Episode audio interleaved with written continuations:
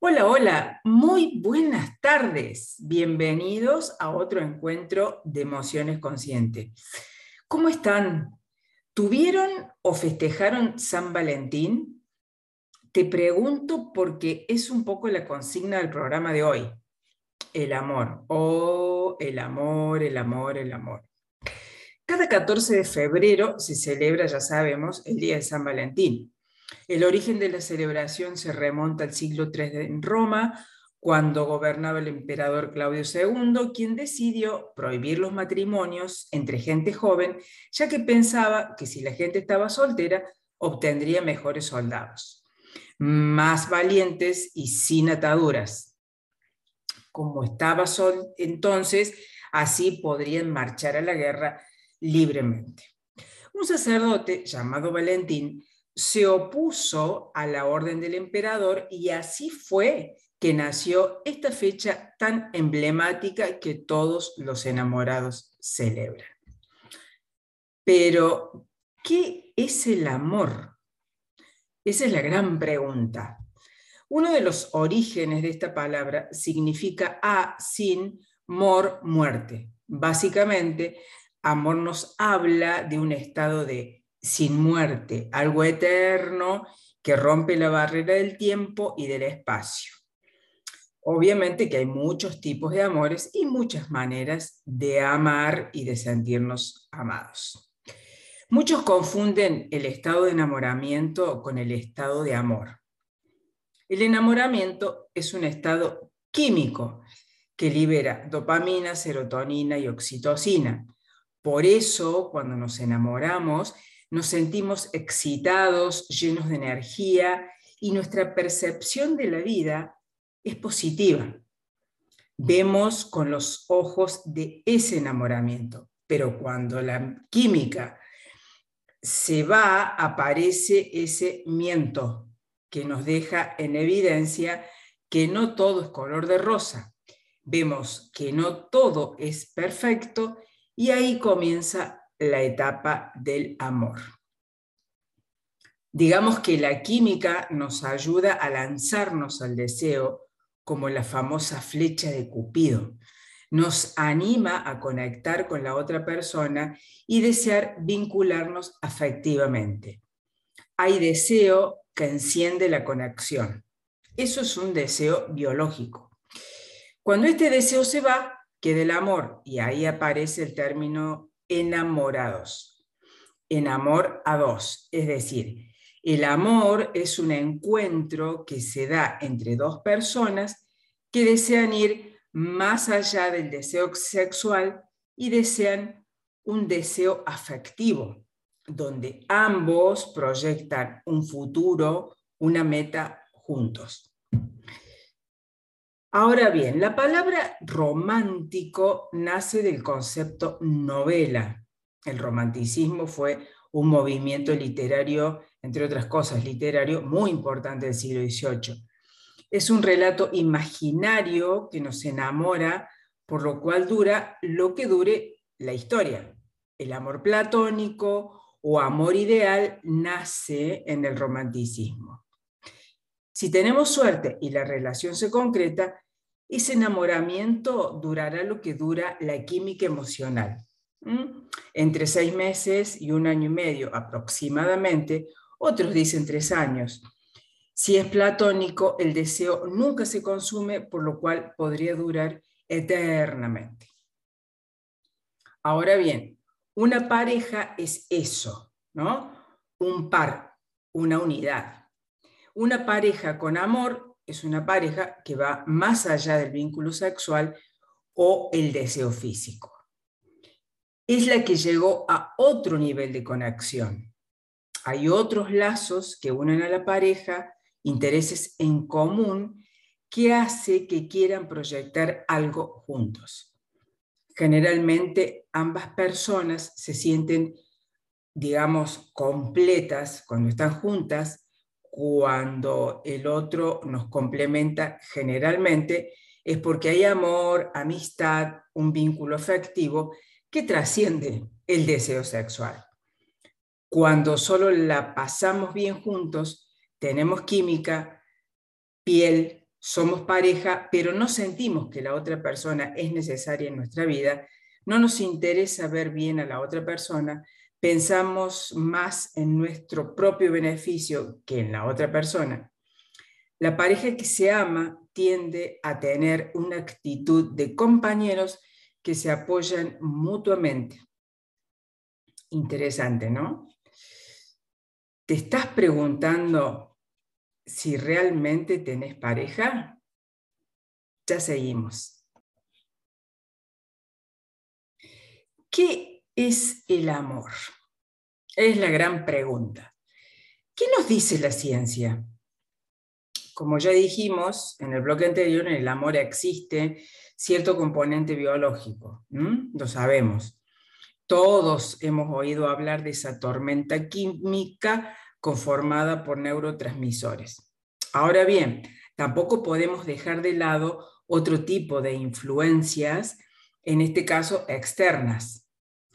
Hablamos de nuestra cultura y el peso de la sociedad como mecanismo de influencia innegable.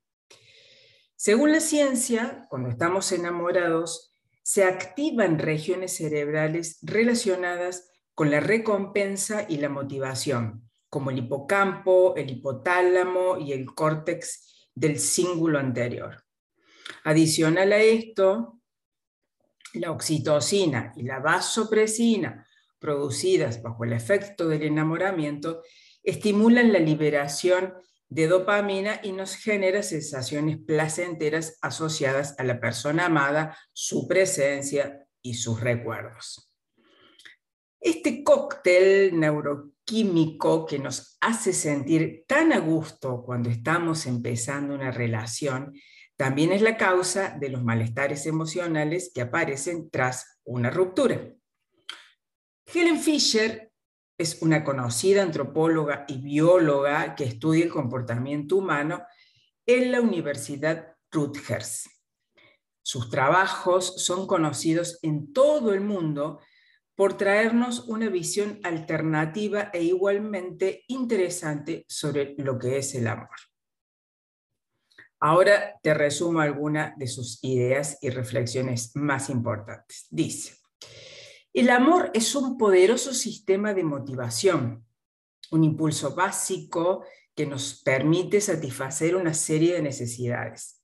La principal necesidad es justamente la de sentirnos amados. Esa ansia es más intensa que la propia sexualidad. Así, Helen Fisher explica que este deseo vital del ser humano constituye lo que conocemos como amor romántico. Se trata de toda una serie de dinámicas emocionales caracterizadas por la motivación, el deseo de vinculación, las ganas por compartir vida, proyectos, por formar parte conjunta del proyecto con alguien. El impulso sexual es otro de esos motivantes es la búsqueda del placer, de la autosatisfacción. El tercer objetivo del amor desde esta perspectiva neurobiológica es el apego. Apego como aspiración para obtener calma y seguridad al lado de alguien.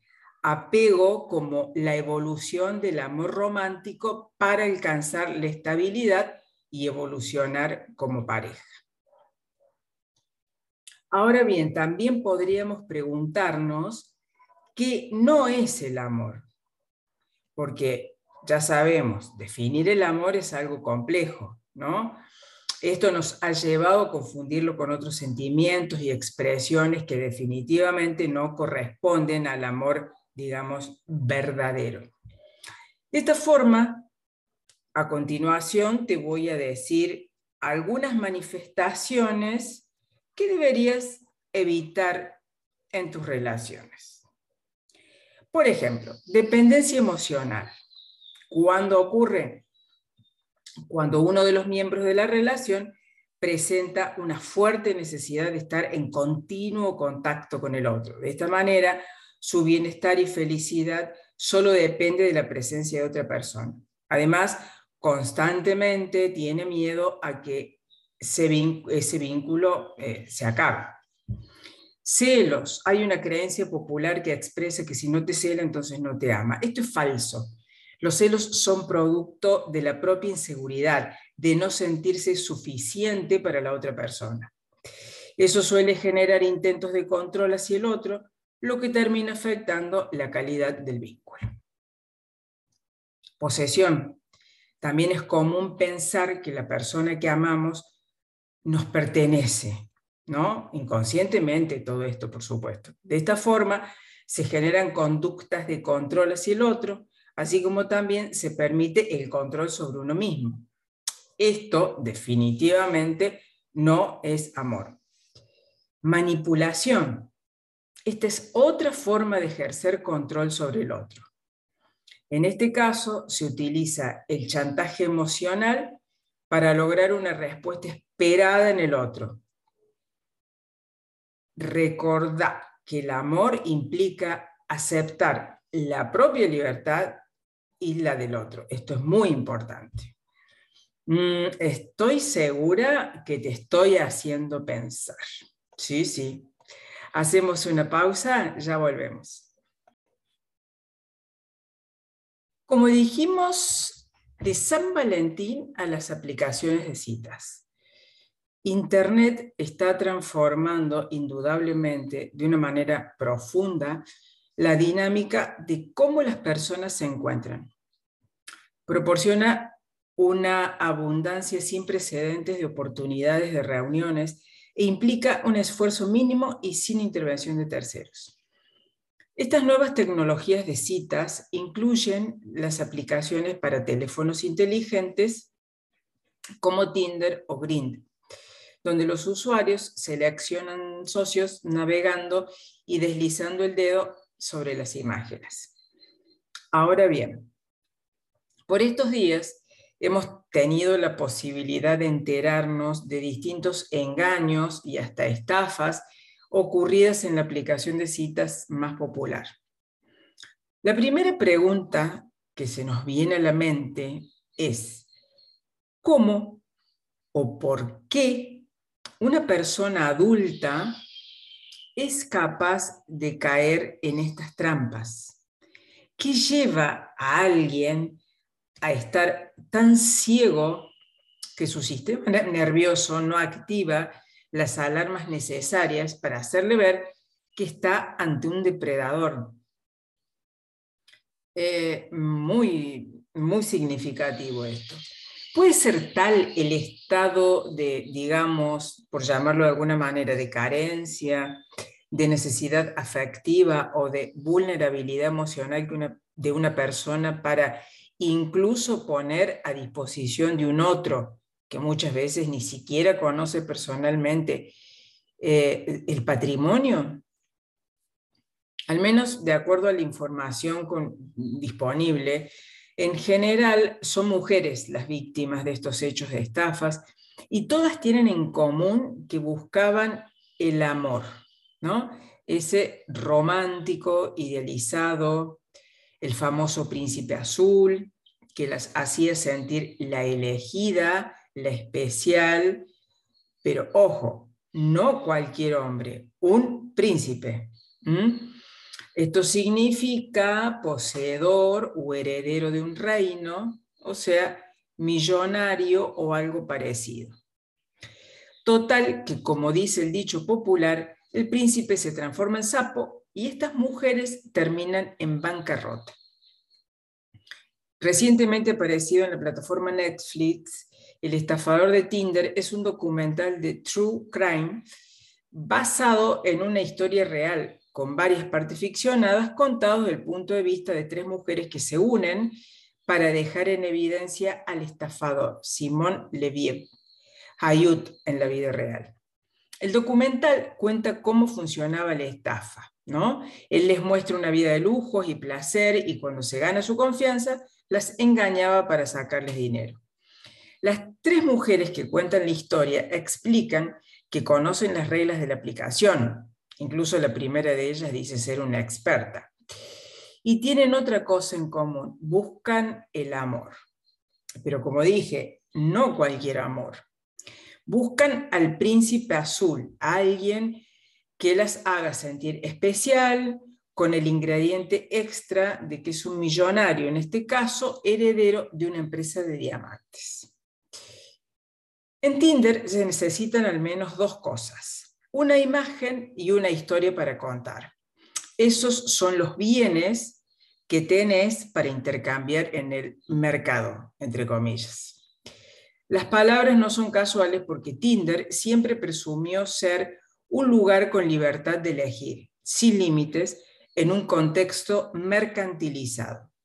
Y a Tinder eso no le molesta, por eso muchas veces se describe a Tinder como un supermercado del sexo o del amor. Como explica el documental, la foto no es suficiente. Cuando hay un match, las personas se googlean y revisan sus redes sociales del match. Simón Lieber conocía muy bien estas reglas y tenía todo diseñado para que su historia fuese creíble. Un perfil de Instagram donde se veía su estilo de vida, sus negocios, fiestas increíbles y viajes por el mundo en jet privado. En una entrevista antes del lanzamiento de Netflix, una exnovia y víctima de la estafa de este hombre dijo que ni una sola vez se le pasó por la cabeza que él no era quien decía ser. ¿Por qué? Decía, es simplemente magnético, parecía súper inteligente y ambicioso. Dijo que Hayut la hacía sentir especial durante las primeras etapas de su relación, con gestos muy románticos, y agrega, soy una fanática del romance a la antigua, así que de alguna manera fui la víctima perfecta. Sabía cómo atraparme, dice. Con artilugios la convenció, las cosas cambiaron después de que Hayut afirmó que se había metido en problemas con gente de la industria de diamantes y la convenció de que le permitiera usar tarjetas de crédito a su nombre. Según las últimas cifras de Witch, publicadas en junio del 2021, los informes de estas estafas románticas en el Reino Unido se dispararon durante la pandemia. Y se estimó también que esa cifra capaz que era menor a la cifra real, ¿no? ya que muchas víctimas están demasiado avergonzadas o molestas para decírselo a las autoridades. Qué tema, ¿no? Bueno, estás en RSS Radio, escucha, escucha cosas buenas. Inmenso mundo el de la tecnología, las aplicaciones y cada vez más vasto a partir de la intervención de la inteligencia artificial. Tal el caso de lo que le sucede a Isabel Siski, una cineasta francesa que se dejó seducir por el mundo de la cita en línea y acabó cayendo en un espejismo del deepfake la tecnología artificial que permite crear videos muy realistas de personas que no existen. Eso es el deepfake. Siski le cuenta a la BBC cómo se enamoró de un hombre suplantado, cómo eso la dejó devastada y cómo siguió adelante para encontrar una verdad que pueda curar su corazón roto. En 2017, Siski tenía 46 años, era soltera y buscaba hacer un documental sobre aplicaciones de citas. Pero esta idea del documental también parecía una oportunidad para encontrar el amor para ella misma. Bueno, la historia. Encontró el perfil de un hombre atractivo, era Tony, o al menos ese era su nombre al principio. Un cirujano de Los Ángeles, California, que planeaba moverse a Francia pronto. Siski dio el primer paso de un me gusta, hicieron match, hablaron durante una semana, quedó impactada por las coincidencias, incluso dice las mujeres nos encantan las coincidencias. Entonces quiso verlo en una videollamada, en una salida, en una salida nocturna con sus amigos. Siski llamó a Tony a su teléfono móvil y durante esa videollamada de 10 minutos mostró su rostro a sus amigos. Dice, era una cabeza que apenas se movía, enmarcada en la pequeña pantalla de un teléfono móvil. Se mantuvieron en contacto con mensajes y videollamadas cortas hasta que Tony dejó de responder repentinamente sin ninguna razón. Cuando finalmente respondió, dijo que no era Tony, sino que su verdadero nombre era Murat. Dijo que era turco, que vivía en Estambul. Cuando le pregunta por qué cambió su nombre, dijo que era porque tiene un origen árabe en el Medio Oriente y pensó que eso eh, le generaría dudas. Así que decidió buscar en Google sobre él. Había muchas cosas, podía ver las fotos, los videos, estaba en todas partes, incluso en la televisión no tenía ninguna duda sobre él, era real y un cirujano muy conocido. Bueno, así sigue la historia de enamoramiento, igual que el estafador de Tinder, con un Murat en problemas en el exterior, solicitando a su enamorada que la auxilie financieramente y que después de eso volaría a su encuentro. Obviamente ella accede. Este encuentro nunca se concreta, por supuesto. A los días del frustrado encuentro, Murat se pone nuevamente en contacto con ella, eh, pero como quería verlo en pantalla grande, así que charla desde la computadora. La calidad era mala, dice, pensé que tal vez su conexión no era buena. También hubo un retraso en la imagen, escuchaba clic, clic, clic cuando me estaba hablando. Me acerqué a la pantalla, miré de cerca, observando y vi que se estaba congelando. Sí, así necesitaba un experto y un amigo editor de video le ayudó. Le dijeron que mirara un video del deepfake de Barack Obama en YouTube. Encontró muchas similitudes entre lo que había visto y esos videos falsos. Entonces finalmente aceptó que la habían engañado, que era un deepfake y obviamente que toda la información había sido manipulada.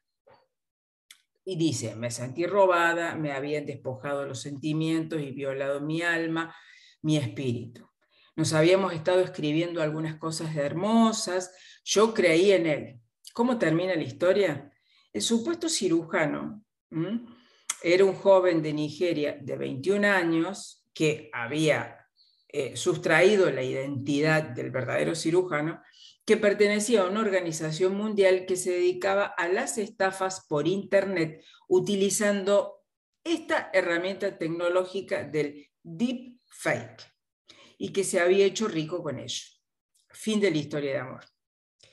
que estaba desconsolada, quería cerrar esta etapa de su vida, pero tiene un mensaje para cualquiera que sea engañado por esta tecnología o cualquier otro engaño en línea. Ella dice, tenemos que tomar posesión de la realidad.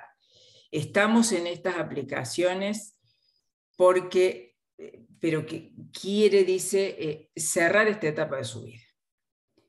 Eh, pero acá el mensaje para que no sean engañados o si han sido engañados. Tenemos que contraatacar, dice. Necesitamos perseguir a estos amantes fantasmas creo que no hablamos lo suficiente de esto porque nos da vergüenza. Y sí, claramente la gente se siente avergonzada.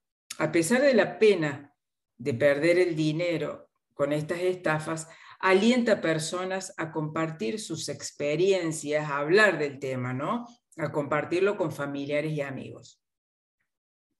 Dice, estamos en estas aplicaciones porque queremos ser amados y queremos amar son como las drogas, quieres más y más. Te pierdes en este cariño virtual. Estas plataformas son buenas para conocer gente nueva, pero debes conocerlas en persona muy rápido. La conexión real no se debe perder porque si se pierde, entonces comienzas a sentirte muy solo. Triste, ¿verdad? Ya volvemos. Como dijo la cineasta francesa, todos queremos ser amados y queremos amar. Con esa intención se utilizan estas aplicaciones y tal vez en cada ocasión el anhelo supera la lógica de la situación. Nos preguntábamos al comenzar, ¿qué es el amor? El amor es algo que a todos los seres humanos nos inspira y nos motiva. Definir el amor, ya dijimos varias veces, es muy complicado, porque no solamente existen diferentes tipos de amor, sino también porque el amor está culturalmente influenciado y hay muchas maneras, como hemos dicho, de enfocarlo. De acuerdo, como siempre decimos, a las proyecciones o interpretaciones que hacemos cada uno de nosotros. Sobre lo que sí estamos seguros es sobre los beneficios que trae el amor, sean a nivel salud, esto es físicos, psicológicos y sociales. Los beneficios físicos eh, a nivel químico, el amor es responsable de la producción y liberación de un mayor número de endorfinas que tienen una función, las endorfinas tienen una función antidepresiva y ayudan a que la persona se sienta feliz y pueda disfrutar de su vida. Gracias al amor se reduce el riesgo de enfermedades cardiovasculares, ya que incrementa también la producción de dopamina, oxitocina, que están relacionadas con la sensación de placer produce una mejoría en el funcionamiento del sistema inmunológico, lo que resulta en un aumento de nuestras defensas frente a las enfermedades. También reduce el cortisol, que es la hormona que se produce como respuesta al estrés, y disminuye los efectos negativos del estrés crónico en nuestro organismo, regulando la tensión arterial. Em, otra de las sustancias que libera nuestro organismo gracias al amor es la melatonina, que mejora la autoestima y la vitalidad de la persona, ya que al amar o sentirnos amados, podemos encontrar sentido en nuestra vida, nos ayuda a sentirnos seguros, importantes y valiosos, lo que es imprescindible para la autoestima y la salud psicológica en general. En cuanto a los aspectos estéticos, que inciden en nuestra vida social, el amor aumenta los niveles de estrógeno, haciendo que mejore nuestra piel, el cabello y las uñas, por lo que nos vemos y nos sentimos mejor y más jóvenes. O sea, todos beneficios. El amor eh, bien vivido. Bueno, gente, hasta aquí nuestro programa de hoy. Espero que lo hayan disfrutado tanto como yo. Les recuerdo mis redes, Instagram emociones.conscientes, Facebook Liliana Carballo, Emociones Conscientes. Nos volvemos a encontrar el próximo lunes a las 19 horas. Muchas gracias por estar ahí. Quédate, estás en RSC Radio, escucha cosas buenas.